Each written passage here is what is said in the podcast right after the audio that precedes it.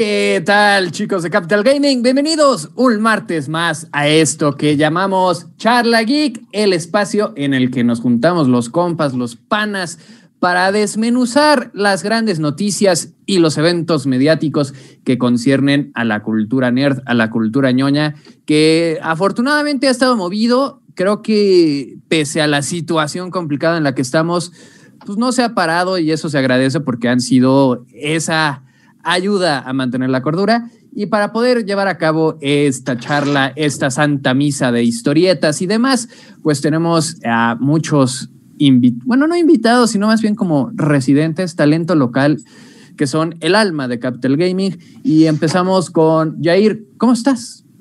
Muy bien, Quique, gracias, gracias por de nuevo a cuenta dejarme estar aquí compartiendo un rato con ustedes este espacio. Y pues sí, harta charla geek, harta charla nerd. Vamos a estar, va a estar muy bueno este programa, así que no se lo pierdan, está al pendiente y pues vamos a darle. Tal cual. Eh, también está Efraín. Efraín, ¿cómo estás?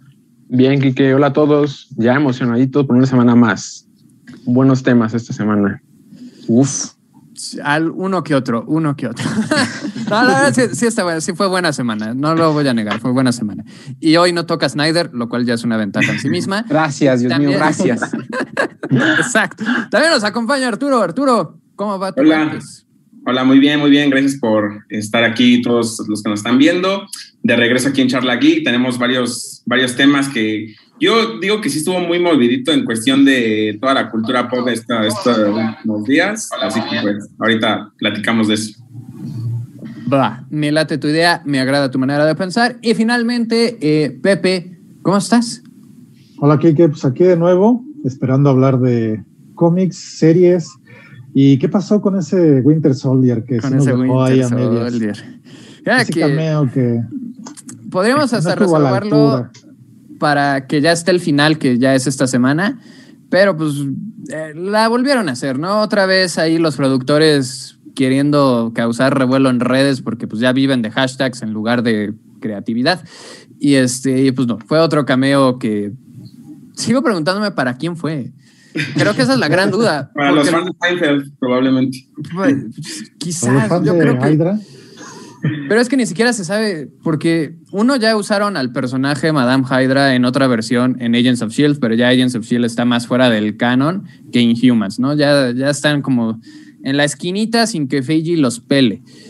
Pero por el otro lado también es como, pues ya no existe Hydra, ¿no? Es como, ahorita lo que sí tuvimos nuevo, que fue eh, finalmente el tráiler de Shang-Chi, que es básicamente Iron Fist no güero. O sea, pero es lo mismo, ¿no? Exacto, Iron Fist bien actuado. Este, tenemos al mandarín como uno de los personajes principales, pero pues, ahora sí el bueno. Iron Man, ya es como, pues ya, ¿para qué me lo das? ¿no? Y así me sentí con, con Winter Soldier de, ok, ya me diste a Simo con máscara tres minutos o menos, se quita la máscara y ya no la vuelve a usar. Vamos a ver si da la sorpresa el viernes, pero fue nada más como, ah, ok, eso es Simo sin Steve, pero está bien, ahí está Simo. Y aquí metes este super cameo de Madame Hydra slash novia de Fury slash eh, Scroll slash agente rusa porque iba a salir, va a salir en Black Widow también. Y te quedas como, pero ya no está Hydra, Fury anda en el espacio, o sea, ¿qué, qué, va a hacer ella? ¿no? Pues, o sea, ¿Para qué la metes? Exacto, ¿a qué viene ya? Disculpe, ¿y usted a qué vino? yo creo que más que, que el cameo como personaje, yo creo que más bien por la actriz, ¿no? Yo creo que esperaban que por ser la actriz que es, fuera como que más el hype, pero pues realmente yo creo que los fans de Marvel no, no son, no creo que sean tan fans de, de Julia como actriz, entonces creo que por ahí no le salió la jugada o no sé si eso es lo que, lo que estaban planeando en un principio. ¿Sabes también que va a estar muy triste? Que no la vamos, ojalá y sí, pero que la veamos con Colson porque eran pareja en The New Adventures of Old Christine, que ahí fue donde conocí al actor de, ay, se me fue el nombre, Clark Gregg. Este, y ahí eran ex esposos, él era el ex esposo de Christine, que era Julia Louis Dreyfus. Entonces estaría cotorro volverlos a ver, pero no sé, un, un personaje tan villanesco y tan maquiavélico. Su referencia del gobierno, que uh, su serie más famosa, donde hasta premios le dio la de VIP. La de VIP pero ni eso, o sea, no tiene ningún así propósito que sea ella, que sea Dreyfus. Pues según esto, los de Marvel, bueno, salió a dar unas declaraciones el productor de, de Falcon and the Winter Soldier que iba a ser la versión de Nick Fury más, eh, pues más oscura, valga la redundancia, y más este. Más oscura que Samuel L. Jackson no se puede. Esa es la versión más oscura de Nick Fury que hay. Sí, no, el lenguaje y presencia y todo, porque la Dreyfus llegó cortando así, sacando un chiste de que viene como medio caminando raro con las botas. Así, de la famosa canción de country, ¿no? sí. I don't know. Así no muy sé. oscura no va a ser. Así que digamos el personaje. No va, no- Siento no que- lo sentí por ahí. que ya es la fórmula tradicional de Marvel, ¿sabes? O sea, no digo que sea mala actriz, pero es una actriz muy de comedia en un personaje que no debería de ser de comedia. Sí, exactamente. Ay, I don't know. Quizá, Muy buen comediante ella, o sea, de las Sí. mejores que conozco, Sí. pero Sí. no Sí. sé qué todavía qué hace ahí. quizá tenga que Perdón, perdón, Arturo. quizá tenga que ver más con el hecho de que como se tenía presupuestado que primero iba a salir Black Widow y a lo mejor ahí tenía un papel más importante, eh, ya, ya su cameo en, en Winter Soldier podría haber tenido más peso, porque vas como, ah, ella fue la que vi, que hizo esto, esto. Y como ahorita pues no hemos visto Black Widow, pues sí fue como de que, ah, ok, está bien tu cameo. Pues mira, puede ser una especie de Fury invertido y ahora se dedica a reclutar villanos que se puede conectar tanto con Thunderbolts como se puede conectar con Secret. Invasion. Porque esa es la otra noticia, para que vean cómo esto está totalmente en vivo hoy martes eh, 20 de abril. Eh, en la tardecita salió la noticia de que Emilia Clark se une a Secret Invasion. Eh, no vi si dijeron personaje, creo que nada más anunciaron que va a estar en la serie. Pero pues podría ser Berenka, que es la reina Scroll, o podría ser ahí otro personajillo. Pues para hacerlo más. Los dragones se venden por separado. Los dragones se venden por separado. Entonces, eh, como que se empiezan a alinear las cosas, porque justo parte del Contesa Valentina Alegro de Fontaine es que fue un Skrull eh, durante mucho tiempo. Entonces puede ser que ya empiecen como a plantear las piececillas, tipo como lo que pasaba con Thanos y las gemas, que las veías aquí, la veías allá, y ya todo llegaba a su épica conclusión. Entonces quizás vaya por ahí, porque también Simo pues, no está 100% fuera del MCU, ¿no? Eh, lo último que sabemos de él es que lo van a llevar a la balsa, que es la prisión que vimos en medio del océano en Civil War, que creo que está vacía porque pues todos los supervillanos se mueren aquí, pero bueno, va a estar Simo ahí, ¿no? Entonces, por ahí quizás Red Hulk con Ross, eh, la llegada de Norman también, unos Dark Avengers ahí con la Iron Patriot, que ya usaron en Iron Man 3, pero podrían retomarla. No sé, se pueden hacer varias cosas, pero siento que Marvel siempre se va por la fórmula más rápida y más sencilla y menos espectacular posible. O sea, en lugar de darte algo súper épico, como Mephisto, se van nada más con la... Ah, no, no era nada. Sí. En las series no, no están dando. Resultó que Entonces, ¿ustedes Quicksilver creen no que- era Quicksilver otra dimensión, nada más era físicamente, fue una casualidad. Fue un cameo para atraer gente, pero acabó siendo nada. O sea, dentro de la serie, en el contexto, no importó la apariencia de ese Quicksilver.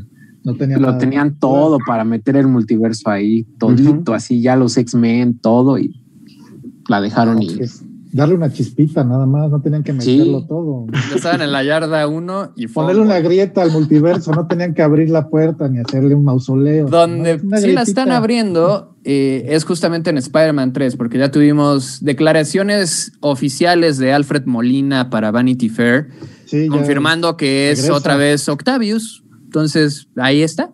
O sea, obviamente eso estuvo súper planeado. Los que dicen, ah, ya Alfred Molina soltó la sopa. No, ya estaba totalmente planeado. Y tenía permiso de Marvel, si no, ya, si no, no hablan. O sea, es así, así Sí. funciona eso. El Pero bueno, ya. Jameson repite, pero no es, es la misma persona, pero no es en el mismo contexto. Y Eh, porque A este, ver si no este es el JJ. Pelón. Exacto. a ver también el de Optus, a ver si no acaba yendo. por Pues ahí más bien yo creo que es Electro, porque también como no creo que Jamie Foxx vuelva a ser al Electro de Amazing, solamente creo que va a volver a ser a Electro.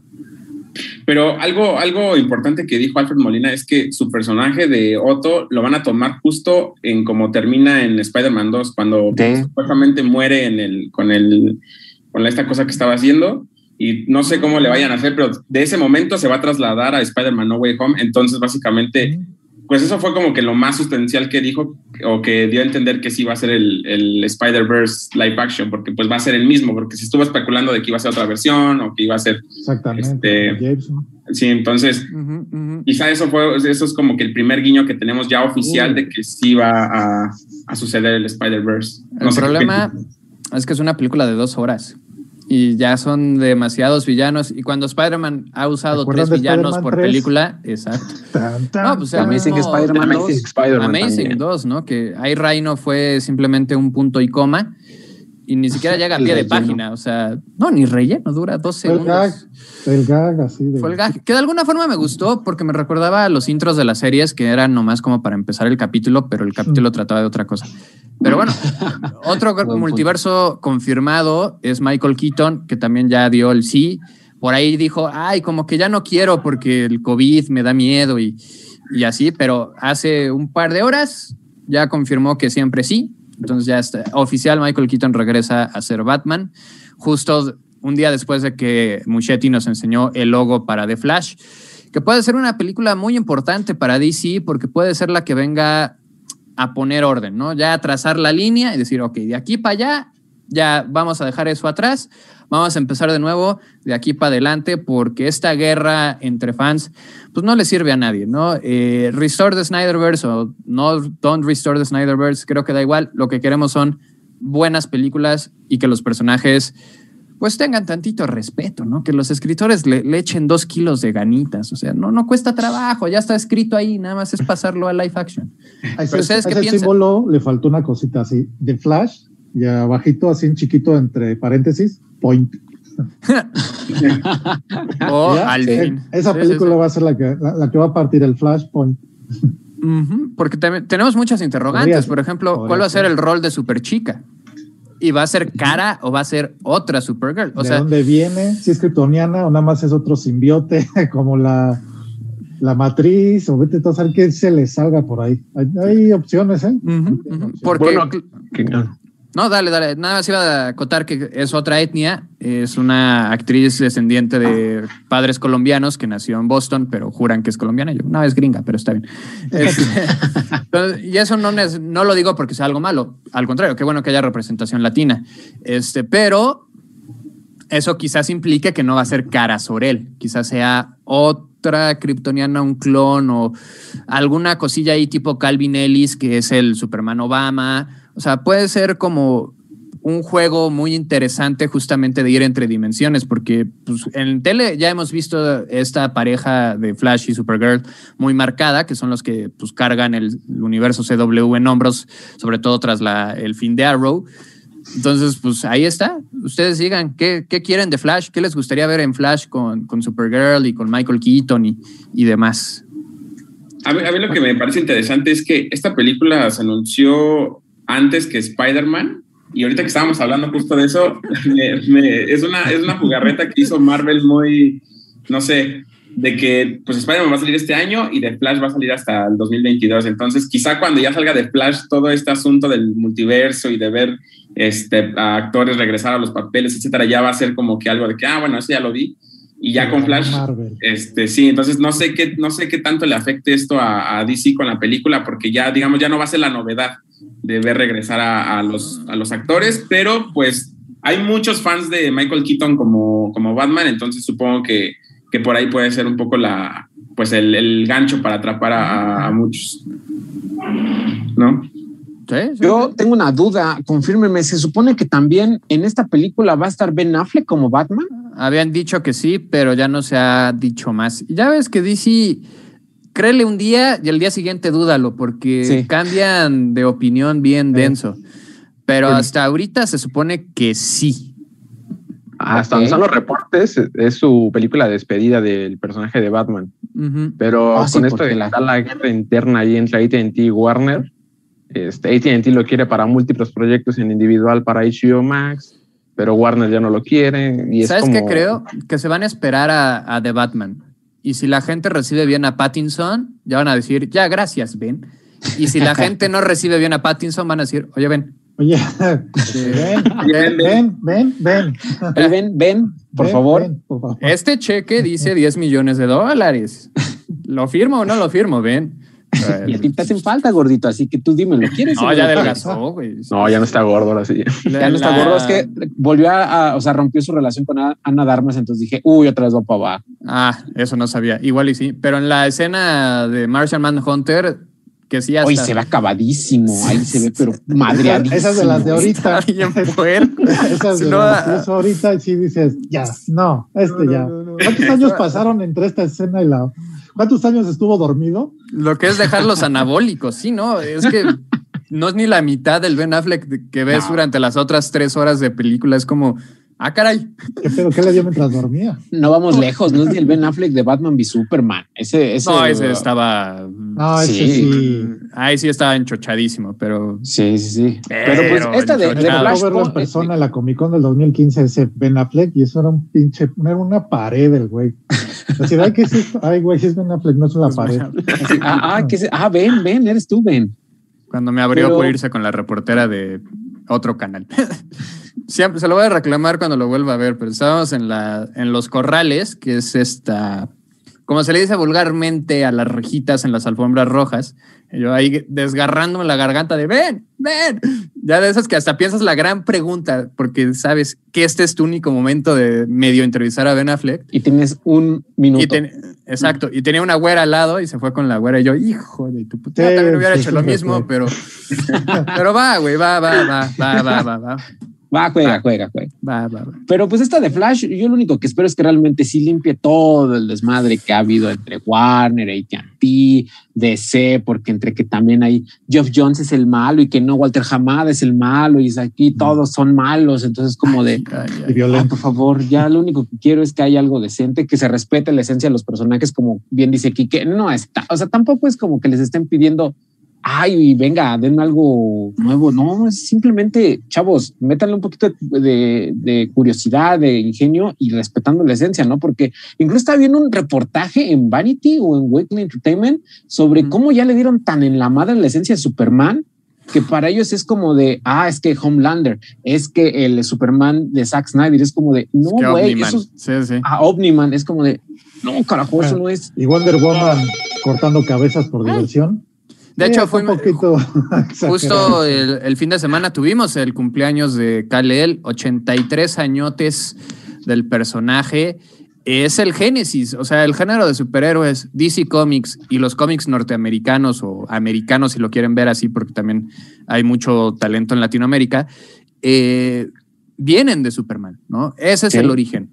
Que ahorita Exacto, traemos como esta ofuscación y esta cuestión de que los símbolos son engaños y que ya nada es bueno y que todo era machismo disfrazado y todo era tóxico, pero no lo queríamos admitir. Hay un alto nivel de cinismo que ya está afectando Totalmente. eh, el lado semiótico. Pero bueno, ahí, ahí está, ¿no? Eh, se puede recuperar. Creo que por ahí, eh, curiosamente, DC se adelantó a los multiversos en tele, que pues no pasó con mucha gloria, que digamos, porque no todo el mundo los ve. Pero ya tuvimos a Brandon Routh otra vez como Superman, que era algo que, pues, no que se le debiera, pero creo que sí fue bonito volverlo a ver, sobre todo con un Superman tan evocativo que es el de Kingdom Come, que es justamente vivir en un mundo donde todos los héroes se volvieron violentos y Superman tiene que decir, a ver, a ver, a ver, a ver, vamos a aplacarnos todos, vamos a relajarnos. Y ahí Muy es donde bueno te das Kingdom Come. cuenta que ese Superman de ahorita de la serie de Superman de Superman and Lois es realmente un claro ejemplo de que puedes hacer un Superman en un mundo realista y no necesariamente tiene que ser el que diga este mundo no te deja ser bueno, Lois. Es como de no, o sea, hay mucho que puede darse de Superman. Ahí está, como bien dicen, es el referente de Kingdom Come, es la versión de Kingdom Come.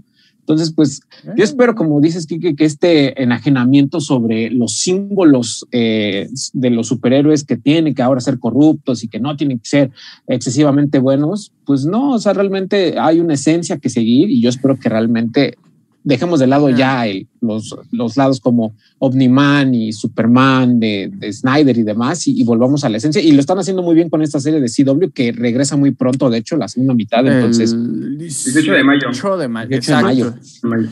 Que me encanta que es un soft reboot, ¿eh? porque no estuvo cara en el funeral de Marta. Y es como. Ah, pero eso tiene una, hmm, tiene un este, una razón de ser. explicación que ya lo leí ahí en una, en una revista de, de cine, que el- es porque ella está ahorita atrapada en la Phantom Zone. Mira, empezar su sexta temporada. se me vale. Sí. Está ahorita ahí por ahí este, perdida en la Phantom Zone. Está en la zona fantasma, pero de cualquier forma, en el flashback, cuando le propone matrimonio a Lois, ya trae el traje de la serie, no trae el traje que usaba en Supergirl. Sí, también. Entonces ya hubo un retcon. el Y el actor de Sam Lane es otro actor, el actor de Morgan Edge es otro actor, eh, no hay mención de John Cryer por ningún lado. Eh, ese detallito. Mira, tienen una explicación en canon que es Crisis, ¿no? Crisis cambió todo. Pero de que sí es un soft reboot, sí es un soft Sí. reboot. O sea, bajito la mano, sí están corrigiendo muchas cosas que estaban terriblemente mal porque otra vez el Superman violento, ¿no? Cuando lo engañan en la segunda temporada de Supergirl y ve a Supergirl como Zod, dice te voy a matar y tú, wow, wow, wow, wow, wow, wow, wow, cálmate. O sea, no, no tienes que matarlo. O sea, está bien que estés alucinando y seas Zod, pero no lo mates. O sea, Sí, por. Dios. Entonces, Un poquito sí, de se- Snyder- Snyderizado. es que era cuando estaba en su pleno apogeo, pero me cae bien Taylor Hawkling, creo que lo están haciendo bien. eh, falta que corrijan los cómics también. Ya sin. No he leído, ahorita que ya no está Bendis, no, no me he podido leer Superman, pero espero que recupere rumbo pronto. Está en Bendis fase todo lo que sentimental. toca lo mata. Ahorita está Ahora. en fase sentimental con lo de Future State y Ah, right. están en, en lecciones de vida con John, Con- John Kent y Clark Kent. Entonces están teniendo momentos padre e hijo.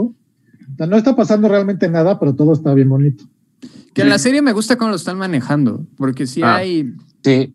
no sé si sea algo muy mío o qué, pero como que sí me cayeron bien los chavitos. Sí, o sea, siento también. que no, no, No están son buenos, el encanto, bueno. ¿sabes? No son unos cagantes, pero se Ujú. mantienen en el, en el, ah, somos adolescentes y a veces la ca- cagamos la madre, a veces no, Sí, sí, sí. pero como que sí mantienen el ser normales, pero con ese pequeño twist de encabronarse. y es un, un reto muy interesante porque mucha gente, entre ellos Snyder, creen que Superman es esta cuestión de, de los golpes, ¿no? Y me encanta que una de las mayores defensas de la gente que le gusta Man of Steel, por alguna razón que no me explico, es, que ya viste la pelea. O sea, si llegara un kryptoniano a la Tierra, sí sería. Yo, sí, pero es que no va a llegar un kryptoniano a la Tierra. O sea, esto es fantasía. Pero es la única defensa de Man of Steel es que las peleas, las peleas, las peleas, ¿no? Yo, no, hay más cosas. O sea, no todo lo va a resolver a golpes. Entonces creo que la serie le da, le da mucho eso y esperemos también ya pues, que se pase a otros personajes, porque también lo único que defienden de Batfleck es que, güey, pero es que la escena del almacén ya pelea bien, ¿no? Como Bale que solo usaba los codos. Y yo, pero es que Batman no solo es pelear. ah, Sí, la parte detectivesca de Es que- todavía no la encontramos bien. Pero Sí, sabemos no. que sabe hacerlo. Y a lo mejor lo vemos en esta versión de Pattinson, ¿no? Que yo creo que es lo más probable. Pues se Puede ser. ¿no? Tiene cara, o sea, se ve que está hecha como un thriller así detectivesco. Que curiosamente, ¿sabes qué me da mucha risa? Que una de las peores películas de Batman hizo mejor trabajo con Batman que esto, que es Batman Forever. Porque aunque no le mete mucho al, al lado detective, sí medio lo hace, porque tiene que resolver los acertijos, tiene todas estas... Y tiene la cuestión de la dualidad, inclusive va a terapia, ¿no? Con lo que debe haber sido Leslie Tompkins, pero bueno, metieron a Nicole Kidman, no pasa nada. Y las escenas eliminadas, que también eran muy tipo Year One, que están en el Blu-ray, dices, madres, creo que Schumacher entendía mejor a Batman que Snyder. ¿Qué está pasando? ¿En qué mundo vivimos? ¿Sabes qué es lo más triste, Kike? Que acabo de leer también que Batman Forever y, y Batman y Robin eh, ya no están, ya no van a ser canon dentro del universo de DC. Ahora que van para lo de Flash, que sí están haciendo canon al de Keaton, a pesar de que se supone que es parte de esa como saga de, de Batman, la de Schumacher no. y demás. Pues Es que dicen- también hubo cambios, porque Ajá. Harvey era eh, Lando, que Ajá. fue de esos cambios donde, la neta, no tenemos broncas con los cambios de etnia mientras que el actor y el personaje funcionen. Lo Y ahí está el claro ejemplo, ¿no? O sea, nadie se quejó de Billy D. Williams. Eh, finalmente logró ser dos caras en Lego Batman, pero pues de Batman Returns a Batman Forever le dijeron, llégale, ¿no? Inclusive Robin iba a ser negro, iba a ser este Marlon Wayans. Le pagaron Sí. por el personaje, Sí. pero lo quitaron eh, en el corte final.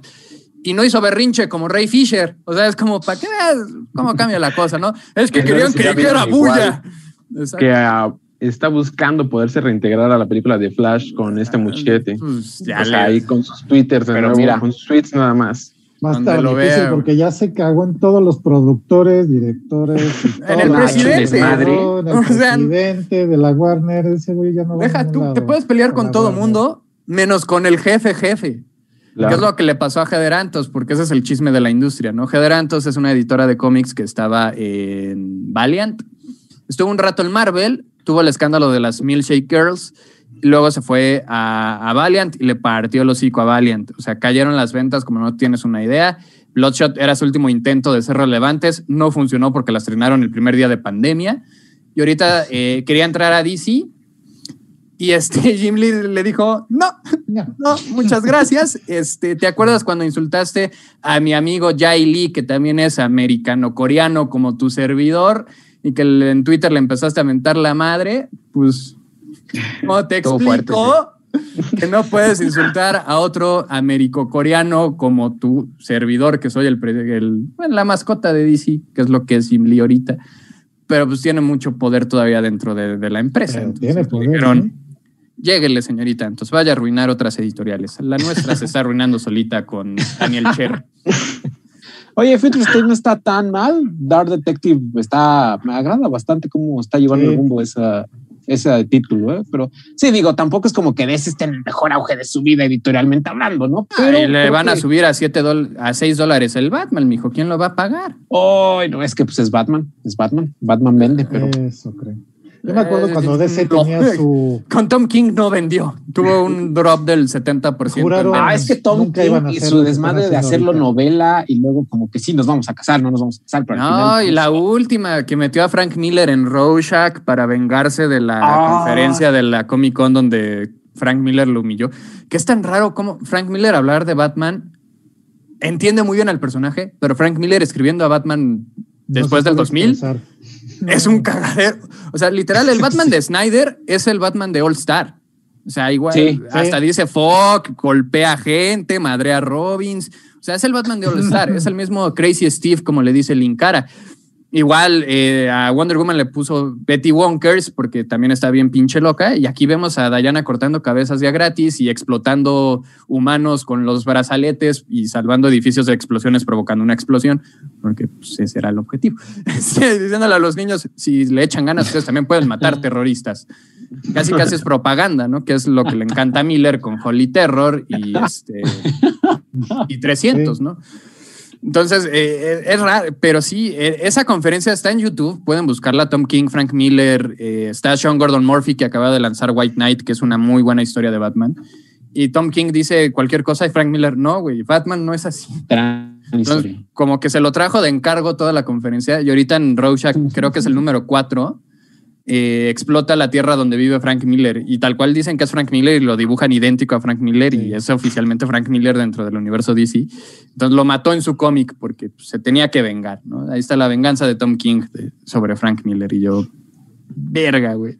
No, Verga, estuvo duro eso, ¿eh? O sea, verlo en, este título de Road Ranch es como de, y, y no, sí, eso fue una muy dura, ¿Saben ¿eh? por qué Alan Moore odia las editoriales? O sea, por eso Alan Alan Moore dijo, váyanse todos al cuerno. Alan Moore odia todo, que todo ser vivo y todo ser existente. Claro lo que odia. no, es fan de la pequeña Lulu.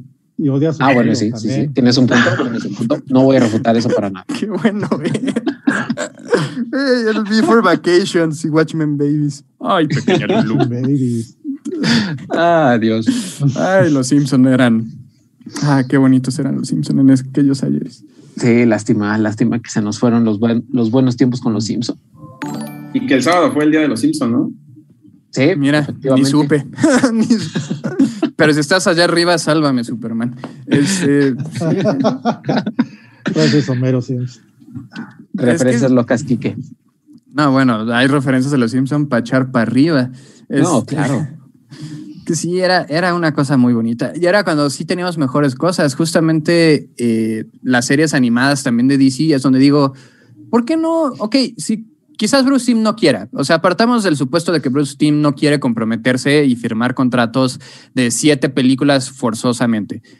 Pero lo puedes traer como consultor, ¿no? De, oye, eh, a ver, échale una leidita al guion, ¿no? Porque, por ejemplo, Crisis en Tierras Infinitas, la primera aparición live action de Kevin Conroy, después de haber hecho la voz del personaje durante años, finalmente lo íbamos a ver físicamente como Bruce Wayne y lo ponen otra vez como el psicópata homicida que ya mató a todos sus villanos y mató a Superman y lo mata Batwoman, que al final Ruby Rose renuncia, pero que ya quiere regresar, pero la recastearon y ya ni saben qué hacer con Batwoman y ya también es un... Van a cancelar Batwoman porque lleva, tiene menos este, eh, gente viéndola que la hora cristiana a las 3 de la mañana. Está, está bárbaro cómo han caído los ratings. Y Supergirl va ahí pegadito, ¿eh?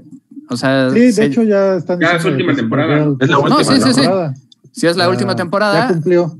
Batwoman va a llegar a la tercera, pero lo más seguro es que la tercera sea la última.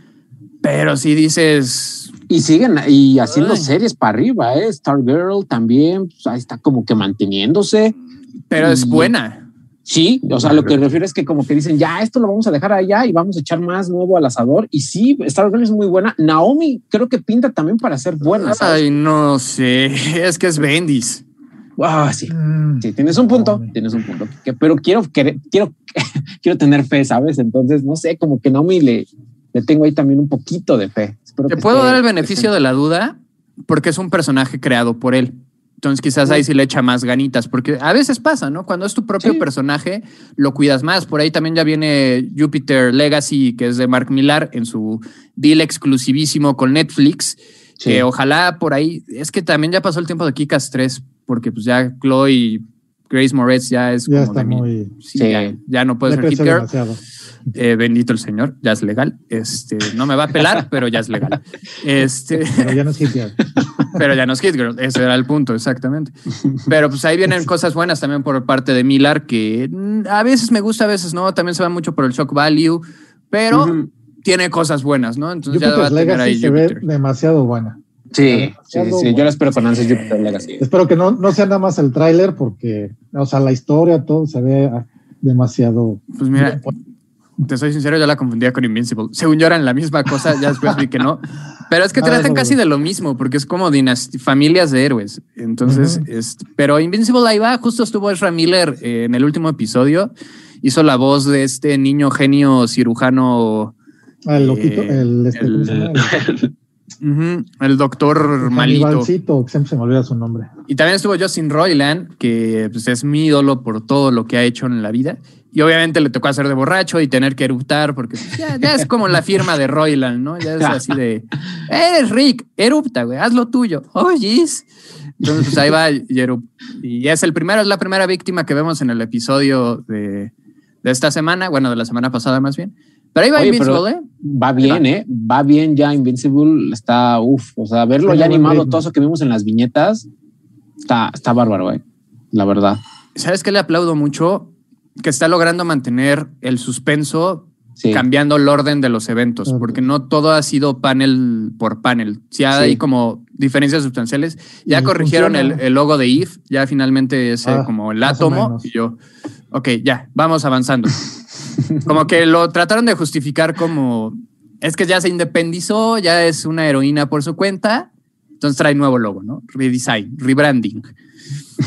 Pero sí, sí va bien. Me- la, creo que mucha gente se va a sorprender con lo que va a pasar con Robot, porque pues, no, no van a ver venir lo que viene con Robot. Sí, no. No, Pero ya van, no, hay pistas ahí, ¿no? Ni, se siquiera con. Omniman, ¿sabes? Creo que no tienen tampoco ni siquiera un tanto de noción la gente, o sea, el público como en general de lo que viene con Omniman. O sea, sí. Sí.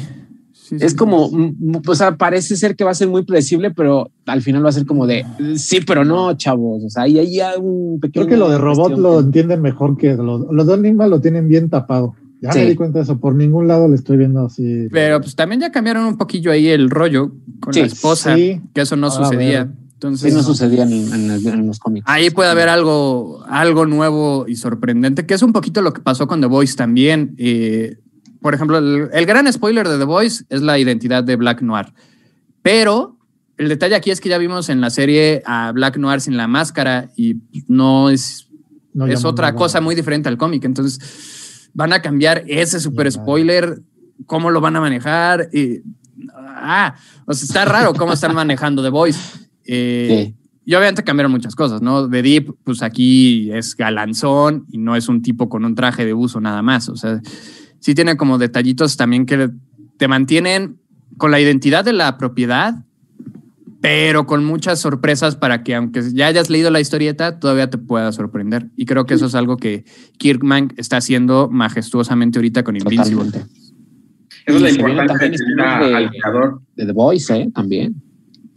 Ya, ya ahí viene ya este Jameson Ankles, que ahora va a ser al Capitán América versión Voice, que está, está, está fuerte ahí. ¿eh? está interesante. El Soldier Boy. fuerte, chavos. Se viene. Si, res- si hacen dos, tres cosillas de la historieta ahí entre Soldier y, y Homelander, Oh, ¡uy! oh. dos, tres morras Eso va a decir sí, Eso se va a gracias. poner intenso. Las fans se van a poner intensas. Sí. Querían- exacto. Querían ver al Jason Ankles. Y yo creo que Acá puede Steamy pasar, ¿eh? Pueden. Porque sí, sería algo que Pues le subiría el rating, cabrones. Más Eh. La temporada 2, cuando el que se cambia de forma, ya medio por ahí iban haciendo esas cosillas, Sí. ¿no? Ahí va a Sí. ser entre Homelander y Homelander, pero sí es como más o menos por ahí va la, la relación entre Soldier Boy y, y este, y Homelander. Entonces, ya veremos Sí. qué, qué sucede, pero Amazon bien. Aún así siento que ya se volvió mucho cliché otra vez el héroe malo, que ya se está volviendo muy, muy cansado y lo estamos viendo repetidos hasta el cansancio. Pero bueno, creo que Homelander y Omni-Man no son Superman, entonces tienen todo el permiso de hacerlo, pero, Exactamente. Gracias. Pero aún así creo aclarar que ya... Sí, y me queda, sí, no, y me queda claro que no son cómics nuevos, pero apenas están llegando al mainstream, apenas están teniendo como esta cuestión. También vamos a ver Jupiter's Legacy cómo lo maneja, pero sí siento que ya otra vez esta descon- desconstrucción que le llaman y esta cuestión de la moralidad dudosa, muy como comedian, que también eh, Peacemaker es el personaje que inspiró al comedian. Nada más que, bueno, ahí el tema legal, como que DC le dio frito y le dijo, oye, Moore, ¿y si, ¿y si mejor no me arruinas a los personajes que acabo de comprar? Porque no los vamos a poder redimir después de esto. Bueno, está bien. Oh, Ahorita los los cambios de todos, pero sí. los, sí, ya los coloreó diferente, ¿no? Pero, pero sí, el comedian era Peacemaker. Entonces vamos a ver qué hace John Cena, sobre todo en su serie individual. En Suicide Squad, pues tiene que compartir pantalla con mucha gente, pero, pero me intriga ver qué va a hacer porque ese güey suda carisma, cabrón. Es- te caen bien, eh, eh, o sea, lo ves y dices, güey, quiero chelear con John Cena. Quiero que me cuente anécdotas. Sí, es, es el típico güey que no carisma. actúa para nada, pero que efectivamente tiene carisma, ¿no? Es como lo ves y es como ah, ese compa. Se, se le nota es- que se divierte mientras lo hace. Exacto, exacto. Claro. sí se le ve que, que es algo nuevo para él, lo está disfrutando ahorita. Pero puede ser cuando actores que, que puedan funcionar cuando justamente no son el protagonista, pueden funcionar perfectamente, pero cuando lo son, quizá por ahí es el punto débil. Entonces, no sé, no sé cómo vaya a resultar al final su serie que él mismo va a prota- protagonizar. Pues está James Gunn al mando y eso creo que le da un poco de, de voto de confianza porque James Gunn justamente ese es como su sello, ¿no? La, la comedia un tanto ácida que hasta se metió en broncas por eso. Digo, ya están solucionadas, pero va a estar Ay, bien dirigido. O sea, sí va a tener buena pauta con James Gunn ahí y Cena. Sí, la continuidad, van a hacer buen porque tiempo. él está haciendo la serie. Entonces, ya ves que luego los directores de cine como que ya no quieren hacer tele porque, ay, es tele, Sí. ¿no? Pero aquí sí, se aventó las dos y creo que eso le va a dar mucha cohesión a la interpretación de- del personaje. Oye, ahorita que estás hablando de series, en la semana se salió un rumor de que este Ryan Johnson iba a dirigir un capítulo de, de Mandalorian. Me encanta toda la gente cómo se vuelve loca, así de no, cómo es posible que ese desgraciado regrese, que no sé qué. Y me encanta que también hay gente que dice, solamente les recuerdo que ese güey dirigió uno de los mejores episodios en la historia de la serie de televisión con Ozymandias en The Breaking Bad. Entonces es un choque tan cañón que yo de verdad me siento y pongo palomitas nada más para ver con qué sale la gente porque se ponen bien intensos, me cae. Mira, la realidad es que es buen director. O sea, Sí. si algo le podemos aplaudir a Las Jedi son las tomas, los encuadres, el manejo de escalas. Eh, Knives Out también es buena película. Gran eh, película. que ahí Netflix también desembolsó un billetón por las secuelas que dices, vale. 44 millones de dólares. ¿qué? No, no creo que pueda imaginar ese dinero físicamente. O sea, es, es, es No. una cantidad tan absurda que no la puedes conceptualizar. ¿Cuántos chetos nos compramos con eso? Eh, ¿Cuántas maletas gordas? picafresas? 40 millones de dólares. ¿Cuántas maletas? No, bueno. Y es que a veces Estaba- a ver, ¿Cuántas bolsas del Oxxo caben? creo que, que los fans o, o la gente en general a veces como que no entiende muy bien cuando una película no funciona y siempre le echan toda la culpa al director. Bueno, al final es la cara de, de la producción, pero pues también tiene mucho que ver el guion. Cuando un guion es Sí. malo, el director Sí. tiene, tiene muy poco que hacer. Entonces, justo lo que decía Jair, eh, Ryan Johnson dirigió algunos capítulos de Breaking Bad que son buenísimos.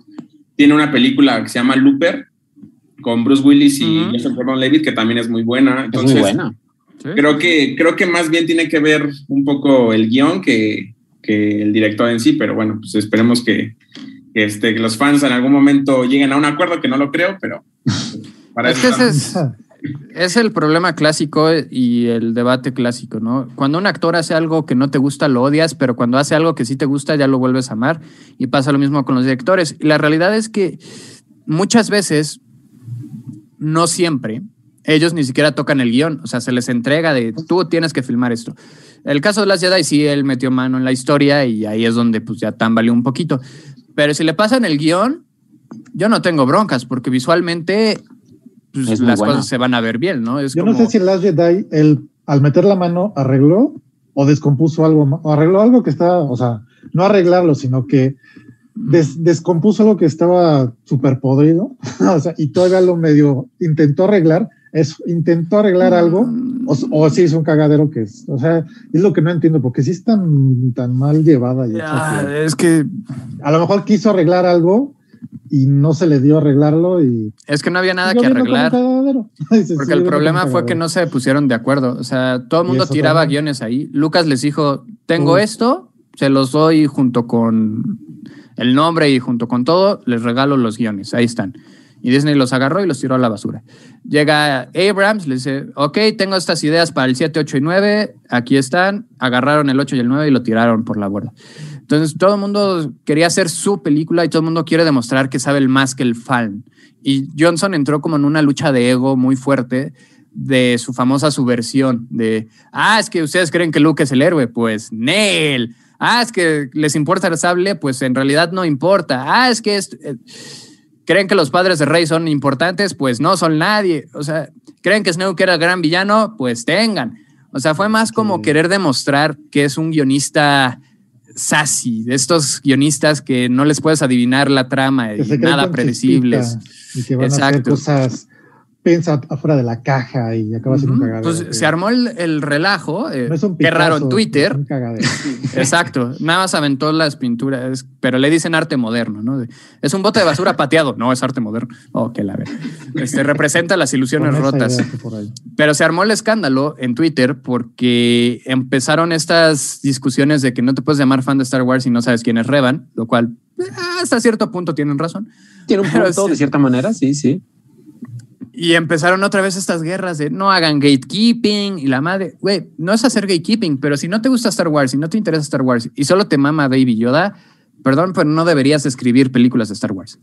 O sea, es así de simple. La puedes seguir disfrutando, nadie te puede quitar eso, pero no es lo mismo cuando eres del lado del fan a cuando eres del lado del profesional. Y el del lado profesional hay mucha gente que pues, no quiere, ¿no? Inclusive a Pablo Hidalgo, no sé si tengo un resentimiento ahí de haber sido empleado de Lucas durante años, pero dices lo que están haciendo con High Republic, si te quedas de.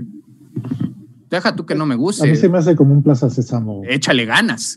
O sea, se me hace como un plaza de- sésamo. lo estoy dejando sin, o sea, sencillito y simple para que lo entiendan todos así despa, así, no, no. Pero- No es mi ritmo mental, o sea, no creo que esté enfocado a mayores de 11 años. Te lo juro, así no, no lo veo. Que creo No, que ese es el veo. punto siempre Pues de de hecho, estos creo güeyes que un poco la intención, ¿no? Como llegar a otro Ajá. tipo de público para, para que lo... Normalmente es que llegues al punto, así de que lo entienda entre los, este, los 9 y los 16 años, es el que lo entiendan mejor ellos.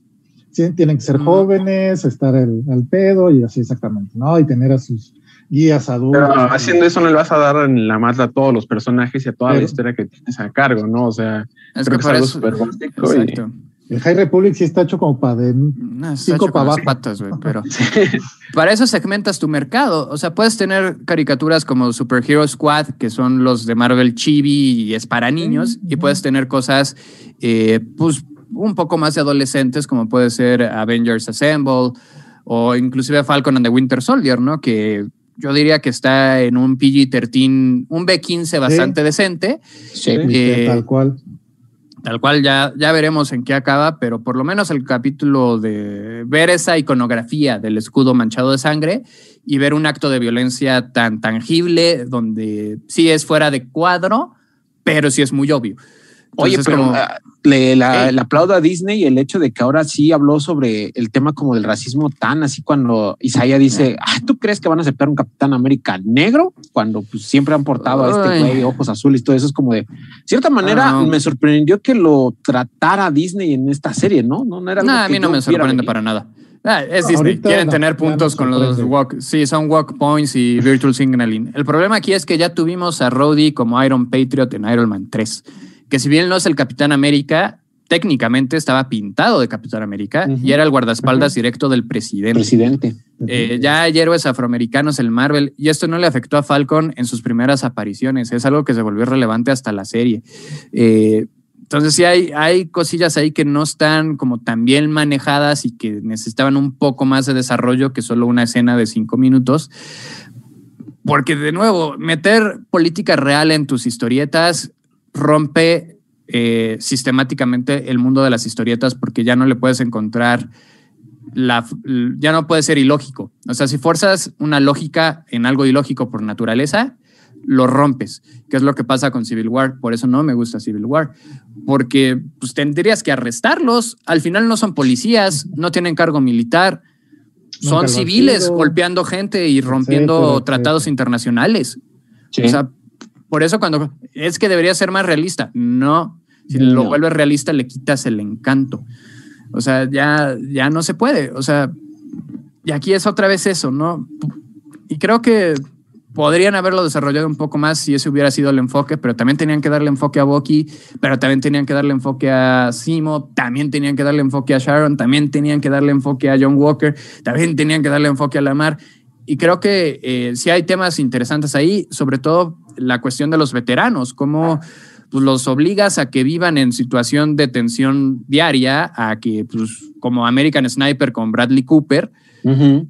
y ya cuando regresan y no se pueden reajustar a la vida y hasta el ruido de un motor los pone todos tensos porque les recuerda los plomazos, pues los desechan, les dan ahí su pensioncita o algo así y quítate, no me estorbas. Entonces, el discurso de John Walker cuando le quitan el, el cargo, sí es de, ay, espérate, esto sí ya se puso muy real, Disney, tranquilo.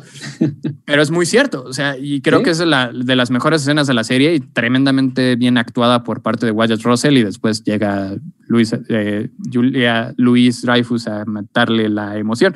Pero este, Creo que también fue que- así como que el, el cliché del momento acá, súper épico en el juzgado, hombres de honor acá.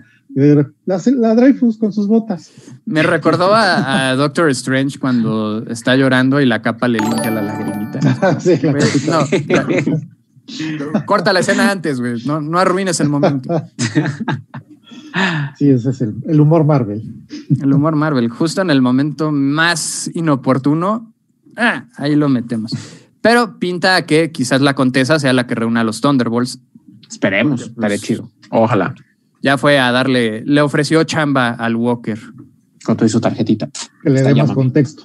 Nada más a su personaje ahí ya. Y ya. Que crea al, Sí. al US Agent y ya. Pero en el avance se ve con el traje azul y pensé que iba a tener el traje negro al final. Mm, Va a separar. Sí, lo va a tener. el, último Porque- capítulo. Se va Sí, a pero pelear es que con ya, ya- ya es el último capítulo. Más bien, yo creo que primero va a pelear con Sam, lo va a derrotar Sam y hasta el mero final ya se va va a cambiar el con el traje negro. Yo Sí. creo que va por ahí. y quizás se alíe con Simo. O sea, me gustaría ver a Simo porque pues nomás nos lo dieron dos segundos. Y lo más relevante de Simo fue su baile. O sea, es como, Su baile. Se, emociona. Ok. Pero nos lo dieron completo. ¡Ja! tengan el, el, el fans de Simo Snyder. Cot. Pero eh, dices, coño, un personaje de 60 años de historia que está completamente relacionado con el Cap, que han pasado por muchísimo, que inclusive tiene un legado desde la Segunda Guerra Mundial con su padre, que era eh, Heinrich Simut, y él es Heinrich Helmut. Y este. Y de lo único que hablas es de su escena de baile. Es como. Sí está triste. Sí está sad. qué cosas, Marvel, ¿no? O sea, de nuevo, qué, qué decisión tan peculiar poner a Simo a bailar. Pero bueno, shit happens, ¿no? O sea, ¿qué te digo? Ahí está. Eso es lo, lo más relevante de Falcon and the Winter Soldier, es Simo haciéndole. bailando. De menos no fue un baile de Fortnite, ¿no? Ya, ya vamos de gane. Ya también Batman y Fortnite lo vamos a dejar para la próxima semana, ¿no? Pues está- no ahorita. X, ¿eh? Eh, digo, es, ahorita es el, el cáliz, es el, el arca de la alianza y todo el mundo se está peleando por encontrarlo en tiendas porque trae códigos para el skin de Harley Quinn. Ese va a ser un éxito de venta, sí o sí, pero en realidad la historia estuvo como muy X. Creo que me gustó más la forma en la que metieron a Thor y a Galactus que como a Sí. Batman, pero faltan más números, ¿no? Entonces vamos a ver, en el siguiente Habrá número se va a pelear con Snake Eyes de G.I. Joe. Entonces, pues, parece ser que se van a componer, pero si el número uno nada más fue, está parado en Gótica hablando con Gordon, se teletransporta a la isla, pelea con un güey en la isla, llega Catwoman, pelean contra otros güeyes, fin. Ya, ese es todo tu número uno. Tú, ok, está bien. Habrá que ver, habrá que ver qué, qué tienen para los siguientes. Pues nada. Este tipo de cómics promocionales son eso, ¿no? Son cómics promocionales.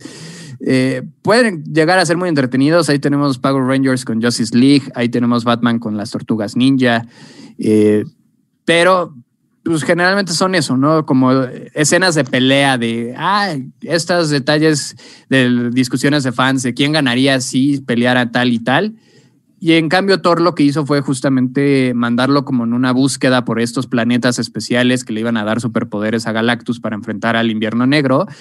Y dentro de esa búsqueda de planetas especiales, pues se dan una vueltita por la isla de Fortnite.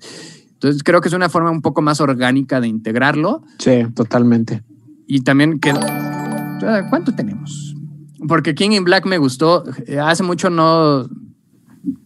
Ya nos vamos. Pero King in Black me, me over. Estuvo bien. Creo que ah, va a ser lo último bueno de Marvel porque ya viene Heroes Reborn y eso Sí. es tristísimo. Otra vez. Otra vez porque pues, Civil War 2, eh, Secret Wars 2, eh, ya están reciclando todo, ¿no? Entonces, ¿por qué no? Una de las que peor fracasó, que fue Heroes Reborn, vamos a hacerlo otra vez para que fracase más duro esta vez. Y las tiendas ya dijeron, ay, no más, tenemos más portadas que cómics pedidos. Entonces, Una vez más, pero con sentimiento, Quique. Ahí Ah, va sí está muy Reborn. triste, ¿no? O sea, digo- imagínate. Sí, vámonos. Pero no hay algo más feliz para terminar esto. No quiero terminar con que las tiendas tienen más portadas variantes de Heroes Reborn que órdenes pedidas. Eh, Superman cumplió 83 años. Ahí está. Listo. Con Gracias. eso nos despedimos. Este, eh, Jair, eh, Efraín, Arturo, Pepe, muchísimas, muchísimas gracias. Eh, rápidamente vamos, así como los veo en pantalla. Efraín, Twitter o Instagram o dónde te encuentran. Ah, Didi Efraín en todos lados y nos pueden leer en la página de Capital Gaming. Vientos. Pepe. Pepe Night en todos lados, hasta en las consolas, las que quiera. Yeah. Arturo. Arroba guion bajo Arturo Alarcón en Twitter, ahí podemos platicar y muchas gracias. Nos vemos la próxima semana. Y finalmente, Jair, ¿dónde te encontramos? Yo llego Galindo 13, Facebook, Twitter e Instagram y nos vemos mañana, bueno, perdón, el viernes para Wasabi con la reseña de Demon Slayer Mugen Train. Así que ahí los esperamos a las 7 de la noche. Ahí lo tienen. A mí me encuentran en Twitter e Instagram como arroba kike-gb y eh, seguramente si están muy al pendientes de la programación de Capital Gaming, pues ahí podrán escuchar esta melodiosa voz en varias de las cápsulas informativas. Así que suscríbanse, denle like y activen notificaciones porque créanme que hay mucho, mucho, mucho contenido aquí en Capital Gaming para todos ustedes. Nos vemos el próximo martes. Bye.